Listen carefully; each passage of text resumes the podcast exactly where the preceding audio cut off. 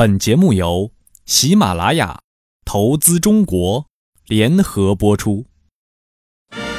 商业商机，国家政策，投资中国，听我说。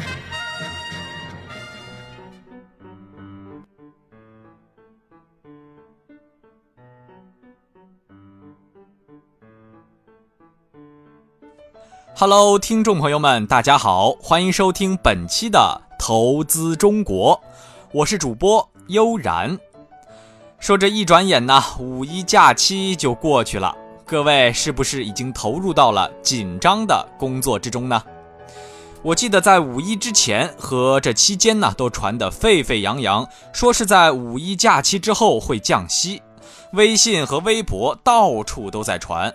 哎，而且呢，前期股市大涨也与这降息的传闻有关，但是真的会降息吗？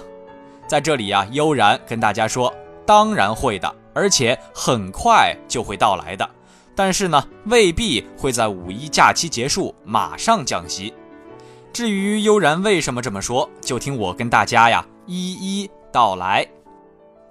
本期主题：降息很快会到来，你。不可不知道。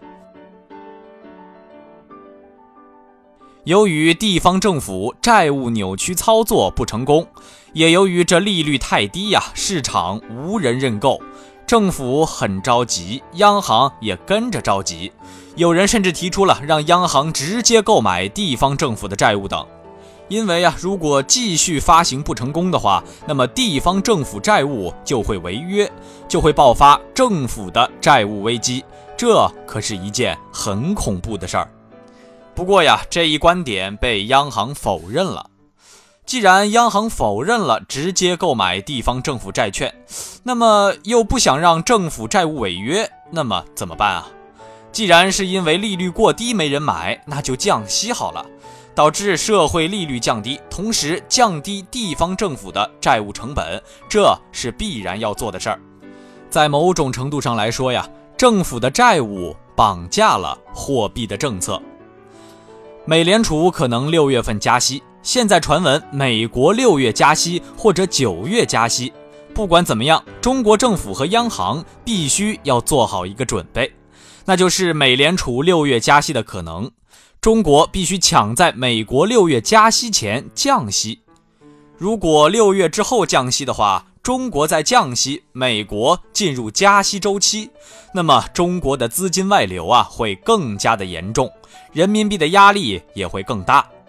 现在的政府是想尽办法要降低利率，还一直认为中国的利率过高，所以降低利率是他们非常乐意看到，而且必须要做的。